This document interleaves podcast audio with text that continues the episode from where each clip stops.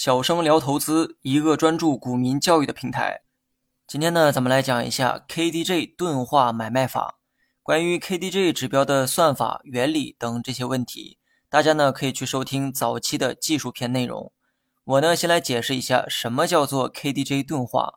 钝化指的是一种现象，是指 KDJ 指标因为某些原因不再真实反映股价的变化，出现了失灵失真的现象。那么这种现象就叫指标钝化。那么技术指标如何变化，很大程度上取决于股价的变化。股价如何变化，指标也就会相应的做出变化。KDJ 指标自然也是这个道理哈。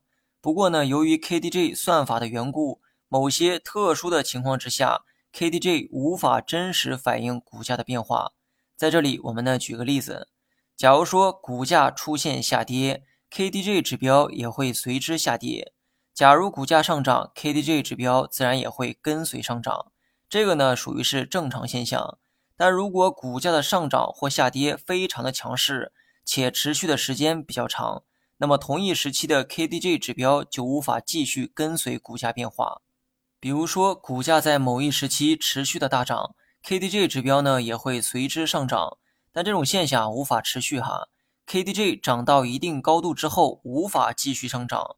即便这期间股价还在上涨，KDJ 却只能在高位横盘，无法跟随股价的趋势不断走高。这种现象我们就叫做钝化，意思是 KDJ 指标出现了钝化的现象。那么具体案例可以查看文稿中的图片。那么 KDJ 指标会出现这种现象，是因为背后的算法决定的。当股价走的比较极端。比如说，连续上涨的时候，KDJ 的涨幅呢早已触及了自身的上限，即便后面的股价继续上涨，KDJ 指标也只能在高空中漂浮，无法真实的反映同一时期股价的变化。正是因为有这种情况存在，有些技术分析啊变得无法使用。比如说金叉死叉形态，KDJ 指标在高位出现死叉，那么从技术角度去看。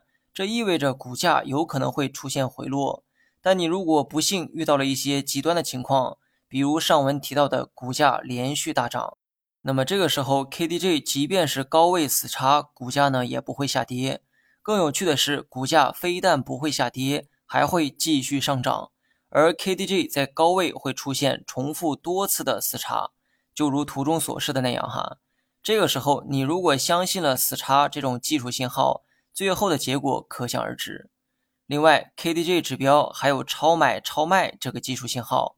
咱们呢以超买为例哈，如果 KDJ 指标中的地线数值超过了八十，意味着股价短期进入了超买的状态，后期的股价有可能会出现下跌。但如果你又不幸遇到了极端的情况，股价像打了鸡血一样不断的上涨，那么你会发现。KDJ 中的地线会一直在八十以上的位置横盘，这期间的股价却还在上涨。如果你按照超买的技术信号提前卖掉了股票，那么你将会错过后面所有的涨幅。那么今天讲了这么多，KDJ 的钝化现象似乎就是一道障眼法，百害无一利。但其实啊不然，有些时候我们可以利用钝化的现象来指导买卖。关于这一点，咱们下期再聊。